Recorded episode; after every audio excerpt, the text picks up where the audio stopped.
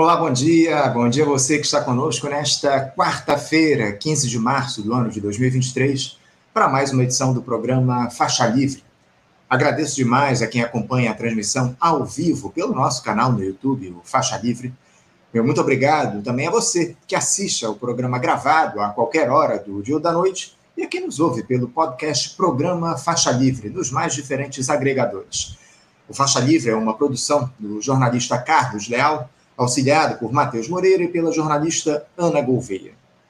Depois do programa especial em memória aos cinco anos das execuções de Marielle Franco e Anderson Gomes no dia de ontem, hoje, voltamos a falar aqui sobre os temas do dia a dia da política nacional e internacional. Aqui no Brasil, o presidente Lula voltou a se mostrar insatisfeito com ministros que anunciam medidas sem antes passarem pelo aval do Palácio do Planalto ontem, como o caso mais recente de Márcio França, de Portos e Aeroportos, que quer oferecer passagens aéreas a 200 reais para estudantes e aposentados. O Lula deu uma bronca lá na reunião ministerial no dia de ontem, sem citar nomes. A pergunta que fica é a seguinte: será que o governo está batendo cabeça nesse início de mandato? Quem vai falar, quem vai tentar responder essa questão e também comentar a respeito do cenário político do nosso país será um convidado muito especial daqui a pouquinho o diretor emérito do Centro de Estudos Sociais da Universidade de Coimbra e naquela instituição coordenador científico do Observatório Permanente da Justiça Boaventura de Souza Santos. Vamos tratar também da Petrobras no programa de hoje. O presidente da estatal, Jean Paul Prates, esteve na Bahia no último fim de semana, fez alguns anúncios importantes. Ele também está tentando firmar uma série de parcerias, algumas delas questionáveis, mas quem vai comentar a respeito dessas questões será o presidente da Associação dos Engenheiros da Petrobras, núcleo da Bahia, a EPET, Marcos André dos Santos. O panorama da economia no nosso país e no mundo é outro tema que passará pela edição desta quarta-feira em um papo com o economista e colunista do Instituto por Direitos e Igualdades, José Luiz Fevereiro, que vai analisar as ações do ministro da Fazenda, Fernando Haddad, titular da pasta mais disputada desse governo, a proposta do novo arcabouço fiscal já está pronta, inclusive, sob análise do Palácio do Planalto, para ser enviada posteriormente ao Congresso Nacional. Mas até que ponto manter a responsabilidade fiscal vale a pena aqui no nosso país? O Zé Luiz também vai analisar essa falência de dois bancos nos Estados Unidos, se isso de alguma forma pode refletir aqui no nosso país. Papo imperdível. Para fechar o programa de hoje, eu vou conversar com a pesquisadora da ONG Redes da Maré, Camila Barros. Esta semana foram divulgados os dados da sétima edição do Boletim Direito à Segurança Pública na Maré, que traz um quadro da violência nas 16 favelas que compõem o conjunto. E parece que os números não são nada animadores. Daqui a pouquinho, a Camila vai dar detalhes desse relatório aqui para gente. Como eu sempre digo, um programa para te manter ligadinho aí do outro lado da tela, e eu já começo cumprimentando o nosso primeiro entrevistado desta quarta-feira. Eu me refiro ao diretor emérito do Centro de Estudos Sociais da Universidade de Coimbra, lá em Portugal, e naquela instituição coordenador do coordenador científico do Observatório Permanente da Justiça Boaventura de Souza Santos. Professor Boaventura, bom dia. Bom dia, Anderson. Como vai? Tudo bem? Tudo bem, professor, tudo bem. Uma alegria contar com a sua participação novamente aqui no programa. Agradeço muito por o senhor ter aceitado mais uma vez o nosso convite aqui no Faixa Livre.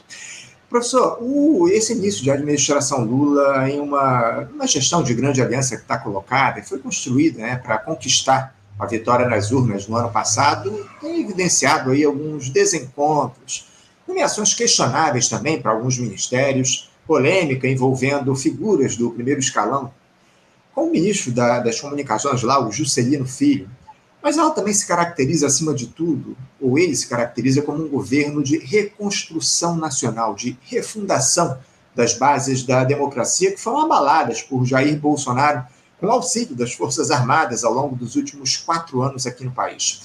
Professor, pelo que o senhor tem observado até aqui, aí de Portugal, o presidente brasileiro tem sido exitoso nas suas primeiras ações nesse terceiro mandato no Palácio Planalto? Qual é a avaliação que o senhor faz para esses primeiros 75 dias de gestão Lula? Olha, Anderson, eu acho que a minha avaliação é extremamente positiva e, e realmente é, chego à conclusão que, que, de facto, só uma pessoa como o presidente Lula podia governar o Brasil neste momento. Ou seja, é, nós tivemos, o Brasil passou por um período extremamente uh, difícil de desmonte praticamente de todo o aparelho de Estado e não só uh, das liberações democráticas, mas de todo o aparelho de Estado. Uh, e a vitória do presidente Lula foi uma, uma, vitória por uma margem estreita, o que obrigou, naturalmente, a uma frente muito ampla uh, de que é a coligação que neste momento está no poder. E essa coligação é extremamente heterogénea. E essa heterogeneidade levanta o problema da governabilidade. Os, os assuntos e os temas que começou por enunciar todos eles refletem, ou alguns deles, sobretudo, refletem muito claramente o problema da governabilidade, digamos assim, para compor uh, uma, uh, uma governação estável, digamos assim, no meio dessa heterogeneidade, que aliás é dupla. É a heterogeneidade, obviamente, do primeiro escalão, dos ministros que o compõem, e, por outro lado, também a das relações entre o Executivo e, e o Senado, e, e a, a, Câmara dos Representantes, mas sobretudo o Senado, e como vemos, as reuniões entre o presidente Lula e, e, o Lira mostram efetivamente que ainda não está estabilizada uma base política para que a governação proceda, e, e essa base política está a ser costurada pelo presidente Lula eh, exatamente tendo que articular com o Centrão, eh, e sendo certo que eh, no Centrão há uma parte que está coligada, uma parte que não está, e Lira, no fundo, é o árbitro disso mesmo, não é? E, portanto, estamos numa fase em que o Presidente Lula tem que, por um lado, ter o, Ministérios na mão, da uma maneira com mínima coerência, o que nem sempre acontece, como já estamos a ver, e, por outro lado, garantir o apoio do Congresso para as medidas que tem em mente e que são muitas e que são importantes. E, portanto, há aqui uma. E por isso eu digo que é, é quase uma habilidade de um grande estadista manter, por um lado, uma atenção plena à questão da conjuntura uh, e, por outro lado, não deixar de pensar uh, no programa que o trouxe ao poder e nas medidas que ele quer implementar, eh, não apenas no que respeita à melhoria das condições de vida da população, mas também à reforma do sistema de justiça, à questão das, eh, das ilegalidades que foram cometidas eh, no assalto enfim, às instituições no dia 8 de janeiro, com todos os problemas que estão sempre a surgir, alguns que tocam mais diretamente o governo, outros que não, mas que mostram realmente a situação do Brasil é que chegou, por exemplo, através do escândalo das joias do Bolsonaro. Tudo isto mostra que realmente o país está, neste momento, numa situação muito complexa a muitos níveis. E é por isso que penso que o presidente Lula deve ser acreditado que até agora conseguiu manter o barco mais ou menos equilibrado. Obviamente está-lhe a impedir de eventualmente uma posição mais ativa na cena internacional, como se a certa altura se chegou a aventar, porque está, e tem que estar muito atento à governação nacional. Entendo, não, sem dúvida alguma o cenário ele é muito complexo, né, professor, como o senhor muito bem coloca. Agora, a gente falou em desencontros, né? Eu falei em desencontros, o senhor também comentou. É, esses desencontros aí de ministros anunciando medidas sem passarem pelo aval do presidente, como foi o caso recentemente do Márcio França, de Portos e Aeroportos, que falou lá em um programa para oferecer passagens aéreas por 200 reais para estudantes e aposentados. O próprio ministro Carlos Lupe, da Previdência, que já havia sido desautorizado em outra ocasião, o Lula, inclusive, ontem fez uma chamada aí mais forte aos ministros, aos, às pessoas que fazem anúncios aí sem passarem lá pela Casa Civil, pelo próprio Palácio Planalto. O senhor acha que isso evidencia? O que é que isso evidencia na sua avaliação? Seria falta de comando, é uma característica realmente de uma gestão heterogênea, como está colocada. Esse tipo de anúncio, professor, de ministros e o desmentido do governo não acaba provocando uma certa desconfiança por parte da população? Pode ser, era fatal que ela, que ela ocorresse, devo dizer, não é? E ela ainda não permite sequer uma leitura, uh, digamos, muito certa acerca do seu significado. Por um lado, pode ser fundamentalmente a pura heterogeneidade do, dos ministros, a tentativa de cada um deles apresentar serviço, afirmar a sua posição e, e por vezes, não ter a noção das, de todas as distâncias protocolares que é necessário manter e os seguimentos que é necessário respeitar para que haja o mínimo de coesão. Esta é a leitura benigna, digamos assim, do que se está a passar. Uma outra possível leitura é que realmente esta descoordenação, sobretudo quando vem de certos ministros ou de certos partidos que compõem esta frente, podemos estar a, a interpretá-las como estando, digamos, a tatear terreno, isto é, a testar até onde é que o presidente Lula vai, até onde é que ele aguenta, portanto, toda esta conflitualidade eh, para, eh, digamos assim, explorar as próprias debilidades eh, e, naturalmente, isso pelo menos para já repercutir no que ele está a fazer para sustentar essa base, digamos, política, dando, portanto, a muita gente do Centrão a possibilidade de manejar muito dinheiro nos institutos públicos, nas empresas públicas, etc., como está a ocorrer, e isso, obviamente, que é uma coisa que está em curso. Portanto, podemos estar a testar uh, essa força interna uh, e os equilíbrios de forças dentro da frente. Se calhar são as duas coisas. Uh, pode, pode ser realmente uma descoordenação própria de gente que a gente vê noutros países. A gente vê, por exemplo, aqui em Portugal, que é um governo de um partido só, e mesmo assim surgem por vezes descoordenações, como há, há pouco tempo isso foi muito grave aqui em, em, Portugal, no que respeita à privatização da TAP, da empresa aérea. Portanto, é, dentro do mesmo partido, imagina uh, o que pode acontecer quando são não só partidos diferentes, mas são partidos com orientações políticas muito diferentes. Portanto, é aqui que eu penso que as coisas estão e vão ficar durante algum tempo, em meu entender.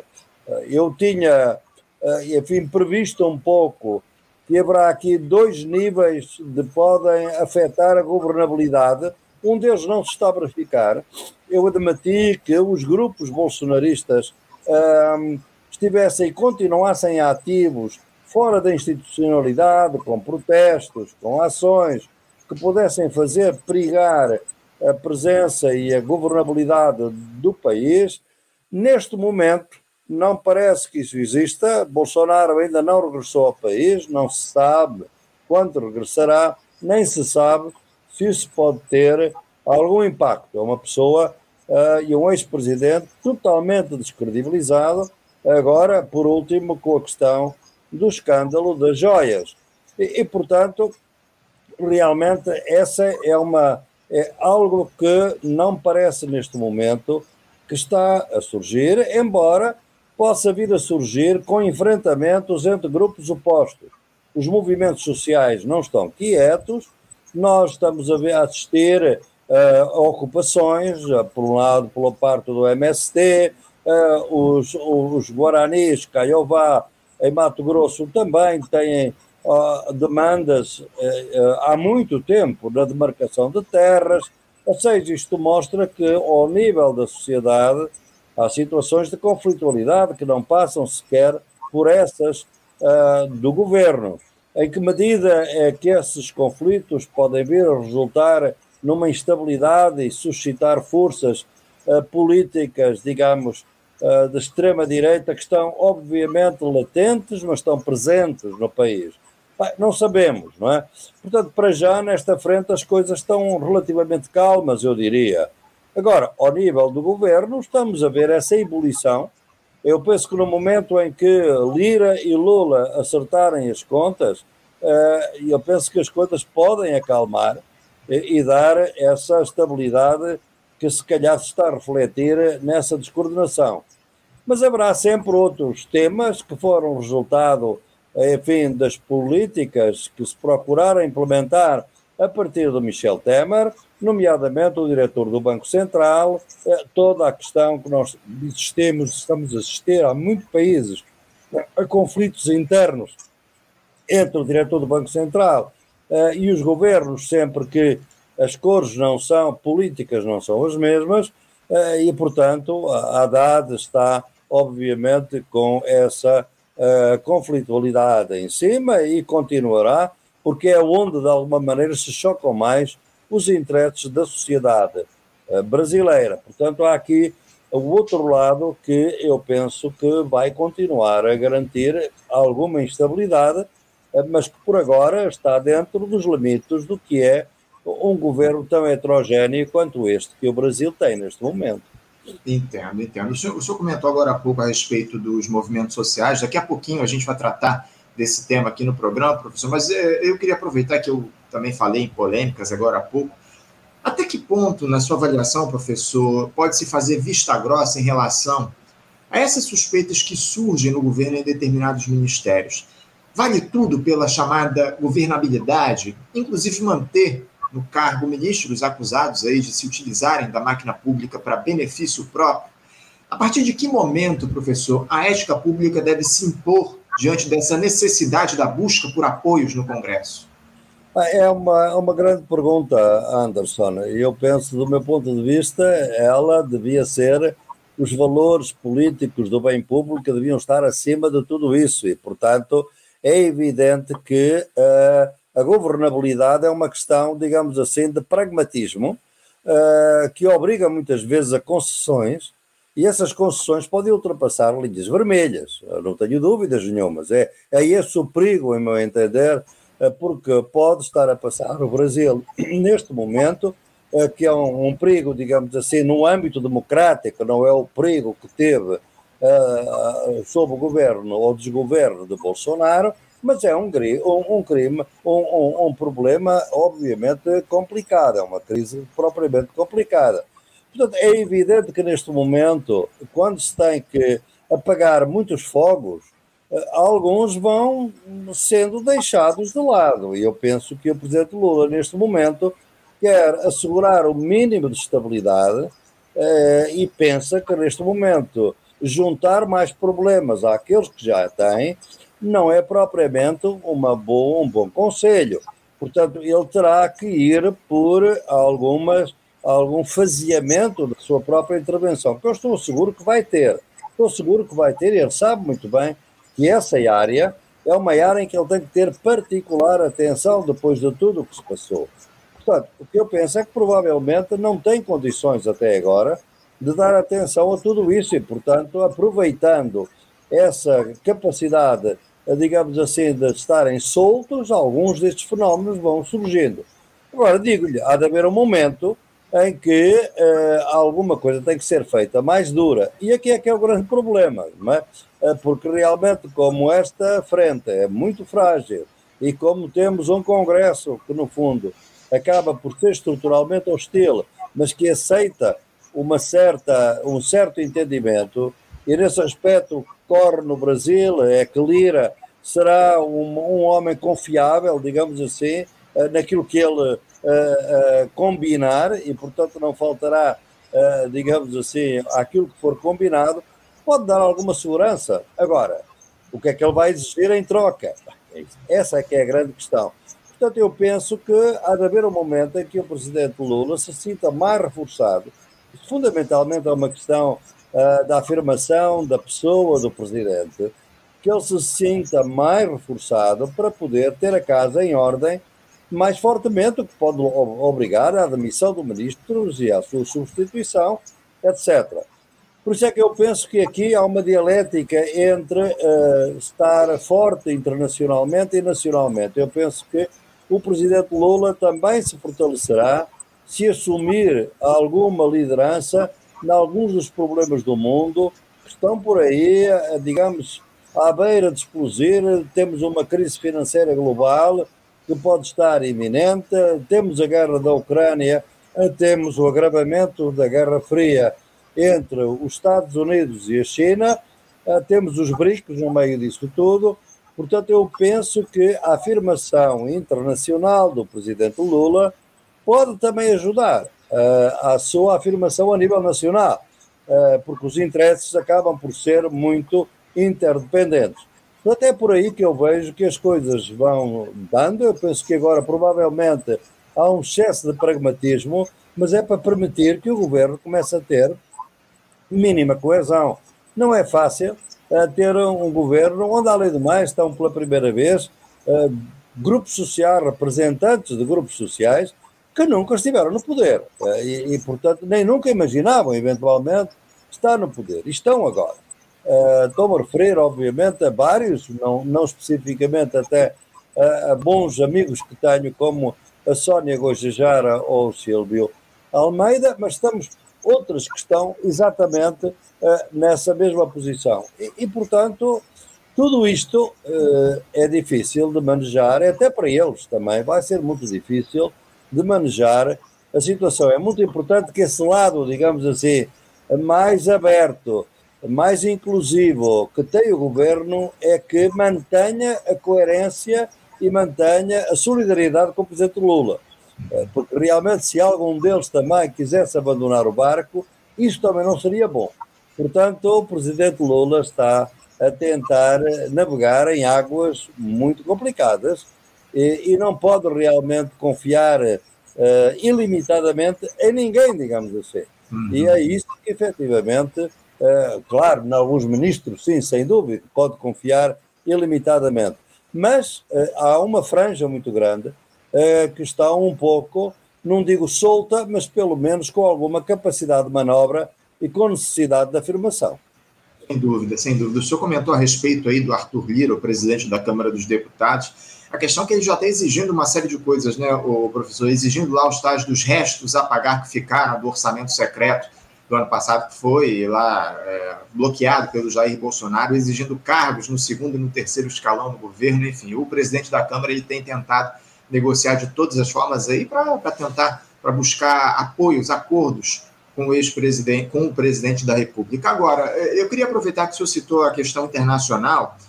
Eu, dizem muito, as pessoas, eh, há um senso de que a, a, o, o, governo Lula, nesse início de mandato, tem o seu melhor desempenho justamente na área internacional, na diplomacia. Esse voto que o Brasil deu lá no Conselho de Segurança da ONU, no que diz na Assembleia Geral, na verdade, da ONU, no que diz respeito à guerra lá da Ucrânia, esse voto que ele deu contra a Rússia pela retirada das tropas russas da Ucrânia no, no mês passado. O senhor acha que isso, de alguma forma, compromete esse, essa atuação do governo Lula no cenário internacional? Porque o Lula, de alguma forma, o governo, o Itamaraty, estava se colocando numa posição ali para intermediar um acordo entre as nações. Esse voto do Brasil lá na, na ONU surpreendeu o senhor de alguma forma, esse voto contra a Rússia?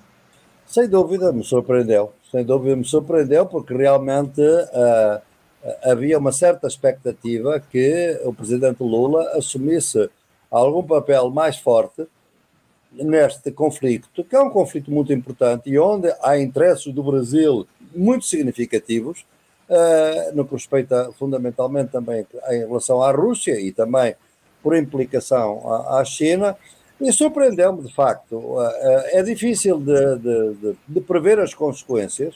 É evidente que o lado russo de imediato reagiu que quem vota dessa forma perde a credibilidade para poder intermediar, mas nós estamos a ver que neste, neste momento uh, ninguém se quer avançar muito, porque toda a gente sabe que efetivamente uma paz na Ucrânia depende fundamentalmente de dois países, uh, dos Estados Unidos e da Rússia, não é? E, e, e sobretudo agora dos Estados Unidos, uh, mas também da Rússia. É, é, entre eles que está a guerra, é entre a NATO e a Rússia. A Ucrânia uhum. está a ser destruída através de uma, de uma guerra por procuração exatamente para testar eh, o poder dos Estados Unidos frente à Rússia e por implicação contra a China, porque no fundo tudo isto, a Ucrânia é apenas a primeira fase da guerra contra a China, depois será Taiwan, agora é a Ucrânia, depois será Taiwan, e, e não será daqui a muito tempo, não é? Portanto, eu acho que perante tudo isto, eh, é evidente que uh, o, o, o, presidente Lula tem um papel a desempenhar. Qual é a questão que pode estar a explicar esse voto? É, é, realmente ainda uma outra forma de afirmação de uma certa neutralidade, mas a outro nível. Isto é, não é neutro em relação à, Rússia, porque uh, vota exatamente com os chamados aliados, mas por outro lado mantém-se nos BRICS, onde está a Rússia e a China. Portanto, não, ele não está equidistante nesse sentido, em termos fortes de articulação internacional, ele está com a China e está com a Rússia, está com os BRICS, não, não rompeu, pelo contrário, tudo leva a crer que vai fortalecer. Bem, deu uma no cravo e outra na ferradura, por assim dizer, como diria aqui o povo português, quer dizer, aproveitou e, e no que respeita a isto, pôs-se mais do lado dos Estados Unidos, uh, mas mantém, para talvez manter amanhã maior força para manter a independência dos BRICS, a relativa independência dos BRICS, frente aos Estados Unidos, porque a guerra vai ser terrível, porque a guerra é contra a China em última instância. E o Brasil vai estar na frente, uh, tal e qual como os 12 países, veja, são 12 países que querem entrar para os BRICS. Uh, neste momento, eles já são mais que o, G, o, o produto interno bruto do G7. Portanto, estamos a imaginar que vamos ter uma confrontação muito grande e talvez seja isso que esteja a explicar a super cautela uh, da diplomacia brasileira, que aliás foi sempre sua característica uh, no tempo do Celso Amorim. Sem dúvida, sem dúvida alguma, esse, esse conflito que está colocado entre Rússia e Ucrânia. O senhor, o senhor falou aí a respeito dessa posição ambígua do país em relação à Rússia, aos Estados Unidos, mas eu queria aproveitar para me aprofundar nessa questão que diz respeito a um conflito mundial. Muita gente coloca essa questão de que há aí no horizonte a possibilidade de uma terceira guerra mundial por conta desses eh, entraves aí entre Rússia e Estados Unidos, com a China se colocando frontalmente contra os estadunidenses. O senhor observa essa possibilidade de uma ampliação das tensões em nível mundial para que, que acabe levando aí a, a, um, a um Estado e uma terceira guerra mundial. Só, só para eu, antes do senhor responder, eu só preciso fazer aqui uma. Uh, falar aqui para os nossos espectadores. O, o senhor se referiu à NATO. A NATO que o senhor se refere é a OTAN, que a gente OTAN. diz aqui no Brasil, né? Exatamente. Mas é, eu gostaria então que o senhor falasse um pouco mais a respeito disso. O senhor vê a possibilidade aberta de um conflito global a partir dessas questões que estão colocadas entre Rússia e Estados Unidos e com a China se colocando mais frontalmente contra os Estados Unidos nessa disputa hegemônica?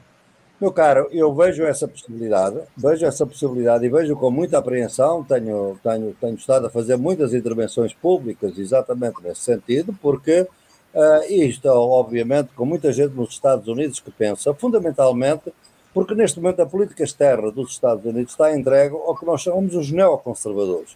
Os neoconservadores é um grupo de estrategas muito reduzido, mas muito poderoso, que neste momento está no centro da administração Biden, através da Victoria, da Victoria Nuland, que é a, a esposa do Roberto Kagan, que é um, um dos grandes uh, teóricos do, desse neoconservadorismo, que partem de uma ideia simples. Os Estados Unidos é um país excepcional, é um país de um poder que não pode nunca ser posto em causa e pode, inclusivamente, ter que destruir o mundo para salvar os Estados Unidos é, são extremistas, se ler os documentos dele, isto é, os Estados Unidos não podem admitir que nenhum poder rivalize com os seus interesses.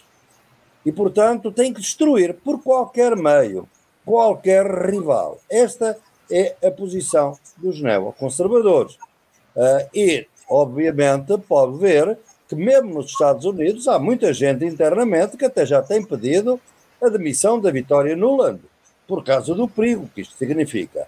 Uh, obviamente que por trás deles estão as, as companhias e as grandes empresas de produção de armas uh, que estão a ganhar como nunca ganharam, uh, estão a ter lucros absolutamente fabulosos e, claro, não querem paz, querem guerra, porque guerra é produzir mais material. Eles têm excessivo poder neste momento, veja de onde é que vem o ministro, o ministro da Defesa do Brasil, o ministro dos Estados Unidos, o ministro da Defesa vem de uma das empresas militares de armas. Portanto, esta uh, porta de vai-vem entre os negócios e os Estados Unidos e, a, e o governo, que a gente muitas vezes critica no Brasil ou em Portugal, é o comum, digamos assim, uh, dos Estados Unidos neste momento. Portanto, há aqui um grande perigo. o perigo é que realmente esta concepção, se prevalecer, quer neste momento destruir a Rússia, se vir os documentos deles, eles dizem é desmilitarizar a Rússia, desnuclearizar a Rússia e balcanizar a Rússia. Isto é, a Rússia é neste momento o maior país do mundo em território e o que eles querem é que as diferentes repúblicas, áreas, autonomias, como os diferentes estados do Brasil, cada um deles assuma a sua autonomia, a sua independência, para exatamente fazerem na Rússia o que fizeram nos Balcãs. Porque havia a Jugoslávia e agora tem a Eslováquia, tem a, tem a Eslovénia, tem, digo, tem a Eslovénia, tem a Croácia, tem a Bósnia Herzegovina, tem a Sérvia, tem o Kosovo. Tudo isto era Jugoslávia. Portanto, é a mesma estratégia dos anos 90 aplicada agora à Rússia. E é isso a razão pela qual está na guerra. E por isso é que eu acho que talvez a diplomacia brasileira tenha chegado à conclusão que por agora não é possível ter uma mediação com êxito. E eu também penso que até 2024, até às eleições presidenciais dos Estados Unidos, não vai ser possível a paz.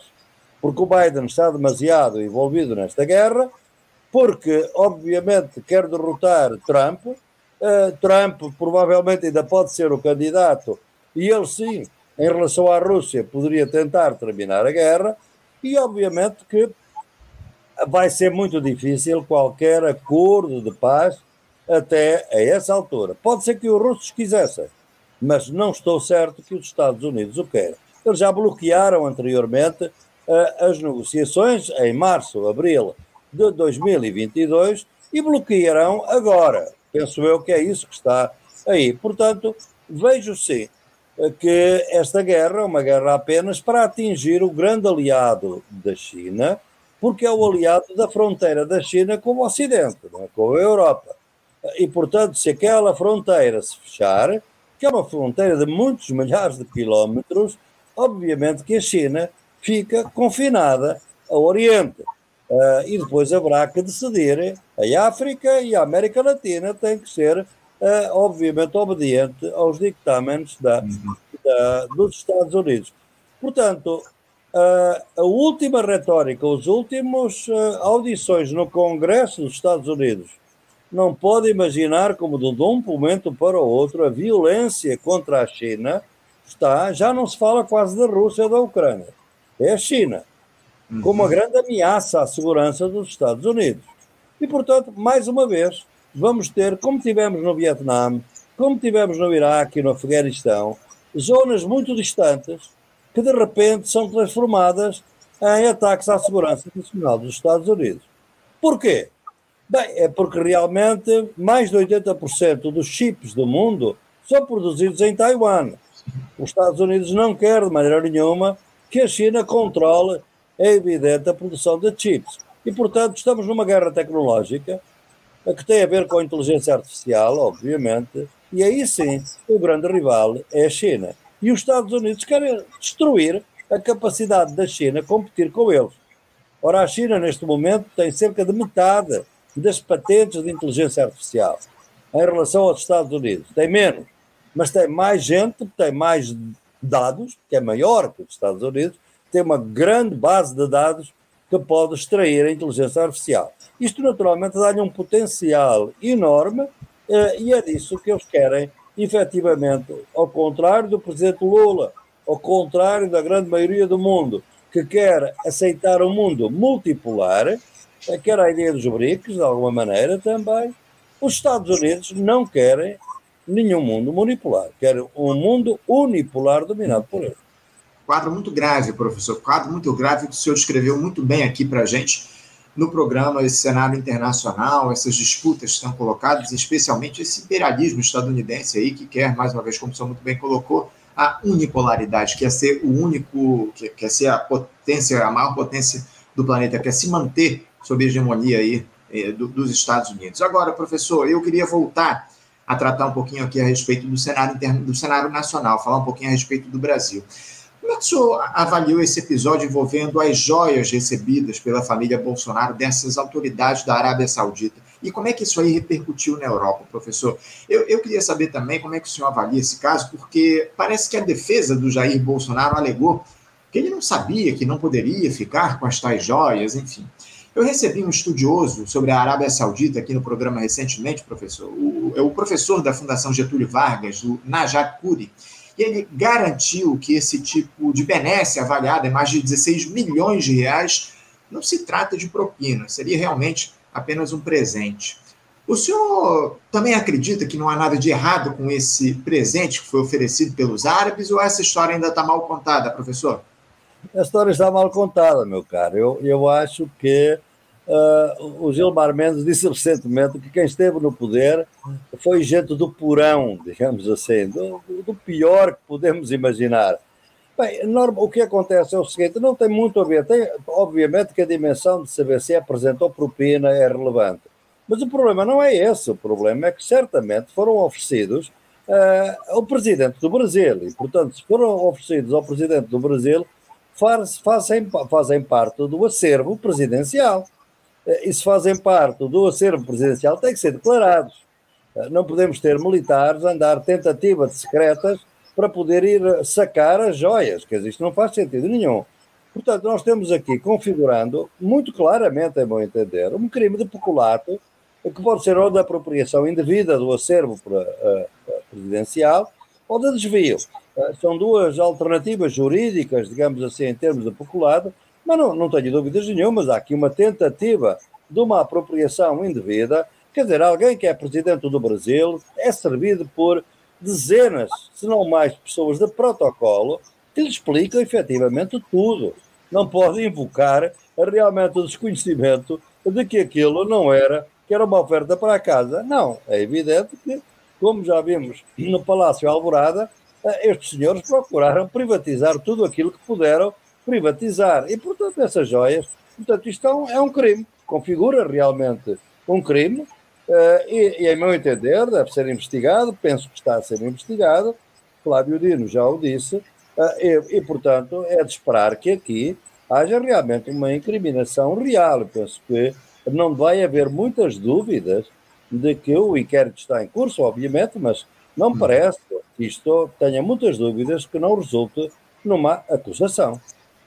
É o que a gente espera, acima de tudo, né, professor? As investigações elas sigam aqui no nosso país e que os culpados por todo esse quadro, ainda mais os militares, você comentou aí dos militares, estão envolvidos aí nesses últimos anos em todos os escândalos da República aqui no Brasil. A gente tem falado a respeito disso aqui no programa, desse envolvimento das Forças Armadas em episódios muito suspeitos, especialmente a partir dessa gestão do Jair Bolsonaro. Mas, aproveitando essa questão dos militares, a gente não tratou com o senhor aqui no programa, professor, sobre aquela tentativa de insurreição lá no 8 de janeiro, promovida pela extrema-direita na sede dos três poderes em Brasília.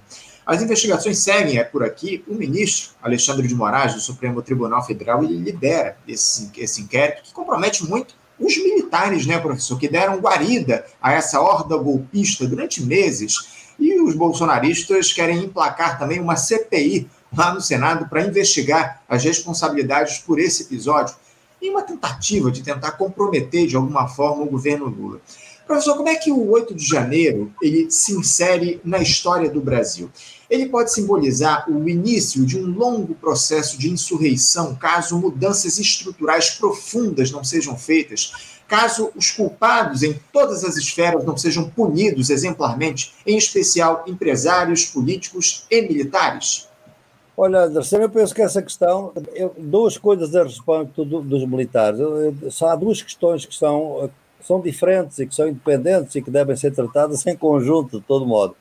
É, eu vou falar primeiro dessa e depois é que falo da, daquela que me suscita, porque a primeira é esta é, qual é o país que tem esta experiência de militares no ativo ou na reserva de estarem tão envolvidos numa administração civil, num governo civil de civis, ainda por cima acumulando salários. Quer dizer, isto é uma coisa não dita. Os salários dos militares brasileiros estão para cima de tudo aquilo que é inimaginável em muitos países. Isto não é absolutamente nada tolerável. Esta acumulação de benesses, estamos a falar de salários, porque há muitos outros benefícios, eu penso que os militares no ativo eh, não devem estar presentes na administração, no primeiro escalão, ou mesmo abaixo deles, na administração civil. Isso é, é um princípio. Em todos os países democráticos é que os militares se ocupam das Forças Armadas porque é uma questão de Estado. Como o governo é sempre um governo de partido, obviamente que não devem estar os governos, devem estar a preservar a integridade do Estado e da soberania. Portanto, esta é uma anomalia que eu penso de todo o tamanho. e Eu surpreendo-me, realmente, depois de tudo isto que foi feito, foi outra estratégia do senhor Bolsonaro para poder subverter a democracia brasileira. Eu, eu duvido que realmente se possa ir em frente sem, uh, sem que isso seja resolvido.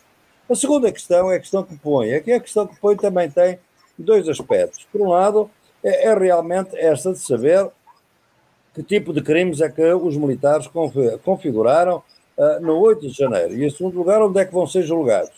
É um, é um grande tema. Este, qualquer destes temas é importante, porque realmente nós uh, uh, há reformas, é um tema que também não podemos tratar, mas que é muito importante, que é a reforma do sistema de justiça do Brasil. Está-se a falar fundamentalmente agora é nomeação, quem vai para o STF, quem não vai, mas o grande problema é a reforma do sistema de justiça, e há quem pense, como eu penso, que a justiça militar não devia existir. Não devia existir. Devia ser muito reduzida na sua, uh, na, sua, na sua eficácia, na sua jurisdição, se não mesmo eliminada. Porque realmente é um antro de impunidade, basicamente. É o que é, basicamente. Em segundo lugar, qual é a participação dos militares, efetivamente, aí? Aí, penso eu que as, as, enfim, o, o, inquérito e as investigações que estão a ser feitas apontam que pelo menos há uma área que parece muito consolidada e que tem que resultar numa acusação. É que, eh, independentemente do trabalho e da colaboração que altas patentes militares eh, tenham, comandantes do Exército, tenham dado para 8 de janeiro, pelo menos há algo que parece mais ou menos bem provado, é que ajudaram as fugas dos terroristas. Isto é, facilitaram que os terroristas, porque é o nome que se dá a quem viola a propriedade e os bens do Estado nessas condições, violentamente, por destruição, para causar, obviamente, uma crise institucional, os terroristas realmente foram ajudados a fugir à justiça eh, exatamente por esses militares. Isso parece que está mais ou menos provado. Isto significa que os militares, todos os militares responsáveis pela área militar nesse momento, obviamente que estão, têm que ser uh, postos em tribunal. E é muito bom que o sejam. Quer dizer, o Brasil está, continua a pagar e vai continuar a pagar por muito tempo a má transição que fez uh, nos anos 80 para a democracia. Uh, e, e, isso é um preço que tem que pagar. E, e, talvez a única maneira de o ir tentando minimizar é exatamente que pôr limites à participação dos militares, quer na questão primeira que levantei, da questão de, dos ativos estarem no, no governo, quer na punição exemplar de todos aqueles que, em desobediência das guerras, das regras militares, ajudaram terroristas a fugir à justiça democrática do país. Portanto, é por aqui que se deve verter. O 8 de janeiro foi algo simbólico. Pode não ter contido, tem história, obviamente, houve no passado algumas situações dessas, até antes, nos anos 50, antes do golpe de 64, mas é evidente que o facto de ter tido lugar uh, uma semana depois uh, da tomada de posse do presidente Lula, foi esse símbolo dos fascistas brasileiros de quererem pôr a subir a mesma rampa os outros que não eram aqueles que subiram ao lado do presidente Lula, que era outro Brasil. O Brasil uhum. profundo, o Brasil excluído, o, o Brasil racializado, o Brasil discriminado, o Brasil pobre. Subiu simbolicamente com ele. E eles não toleraram esse ato de simbolismo extraordinário e quiseram neutralizá-lo. E, e, quase tiveram êxito. A verdade é esta. E é. tiveram êxito, de qualquer maneira, internacionalmente, mostrando a fragilidade da situação do Brasil em termos democráticos. Portanto, foi esse um ato muito simbólico que quiseram mostrar dessa forma. Ele foi bem planeado, ele foi bem anunciado. Nós sabemos agora que uh, muitas forças políticas, uh, coligações ou coalizões de direitos humanos, católicos, não católicos, foram avisando as autoridades de que tudo estava a ser planeado. Uhum. Isto é 10 de dezembro, por exemplo. Ou seja, já se sabia há muito tempo que havia esse intento. Bem, porquê é que não agiram? Esta é a grande questão que o Brasil terá que resolver nos próximos tempos. É isso, acima de tudo, muitas questões importantes que a gente vai precisar resolver e, acima de tudo, encerrar com essa tutela militar que está colocada no nosso país já há bastante tempo. Para a gente encerrar aqui o nosso papo rapidamente, professor, já inclusive ultrapassei aqui o nosso tempo de entrevista, mas o, o papo com o senhor é sempre ótimo aqui. Eu tenho que tratar de uma última questão. Uh, na, na, sua avaliação, o que, que é necessário para que aconteça aqui no nosso país, no Brasil, professor, para que o grosso da nossa população saia desse quadro de apatia que está posto há anos aqui no país e vá para as ruas reivindicar por direitos, como tem acontecido na França, por exemplo, atualmente, cenário lá de greves, de mobilizações populares contra essa reforma da Previdência. Eu confesso que não vejo nenhuma possibilidade de haver mobilizações populares que levem a mudanças estruturais no país durante esse governo Lula. O que, é que o senhor acha que deveria acontecer ou poderia acontecer para provocar esse tipo de movimento aqui no Brasil? Eu acho que nós devemos ter que evitar, efetivamente, que haja uma, uma movimentação, quer dizer, a diferença que há numa movimentação, uh, uh, digamos, em França, é que esta movimentação, embora seja extremamente uh, ampla, não é uma movimentação política e social que ponha em causa a institucionalidade francesa institucional do país, da República, neste momento, não é? Bem, o Brasil é algo uh, muito diferente neste momento, porque é evidente que uma, uma mobilização que saia fora do controle de protestos uh, pacíficos pode uh, provavelmente, como já vimos em 2013, e era uma situação menos difícil da de agora, redundar em aproveitamentos de extrema-direita. Hoje o Anderson tem um país que está armado, tem uma população civil perigosamente armada, não tanto quanto eles queriam, mas de qualquer maneira as armas não foram ainda recolhidas. Os clubes de tiro a, a caminho das grandes estradas, das BRs, a caminho da Amazónia, estão a testemunhar que efetivamente há um grande perigo. Portanto, eu penso é que neste momento, e é essa a grande luta do Presidente Lula, o Presidente Lula quer mostrar ao Brasil aquilo que é a única, que eu penso que é a única regra de ouro hoje. As populações têm que ser convencidas que a democracia é melhor que a ditadura. Mas para serem convencidas, têm que sentir isso no seu orçamento familiar, na sua família. Obviamente também no bem-estar, na, na liberdade de expressão, tudo isso. Mas é, obviamente, no orçamento familiar. Ora, realmente a situação de crise económica no Brasil é enorme foi este Estado que a gestão Bolsonaro trouxe, há realmente muita exclusão. Eu tenho, porque trabalho muito com os movimentos sociais, por exemplo, na zona urbana de São Paulo, as ocupações que estão a ter lugar, as inundações que destroem vidas, a brutalidade policial, quer dizer, a sociedade profunda do Brasil está é extremamente desigual, as pessoas sentem-se muito desprotegidas e isto pode explodir a qualquer momento. Por isso, o presidente Lula quer voltar à sua, digamos, ao seu DNA político, que é que talvez não conseguir grandes mudanças estruturais, mas trazer benefícios às populações imediatamente. Uh, e tem imediatamente logo um abacaxi, como vocês dizem, na questão dos combustíveis, devido ao desgoverno e à posição populista de Bolsonaro, e, e naturalmente as outras políticas podem vir a ser travadas pelo diretor do Banco Central. E este é que é o problema que ele tem que enfrentar, porque realmente ele tem que trazer essa mensagem. Porque se não o trouxer, é realmente este populismo com os evangélicos, com uma igreja que é uma oposição permanente, pode estar agora mais sossegada, mas em qualquer momento ela explode, pode ser extremamente perigoso. Eu acho que não devemos subestimar a ideia de que a institucionalidade democrática no Brasil não está consolidada. Quer dizer, é bom que se diga, sei que as pessoas, e sobretudo os cientistas políticos, não gostam que se diga isto, mas é evidente que tem que se dizer, porque a gente já teve um aviso grande em 8 de janeiro uh, e estivemos a ponto de perder muita coisa, em meu entender, uh, e, portanto, não podemos arriscar mais. O Brasil não pode arriscar mais.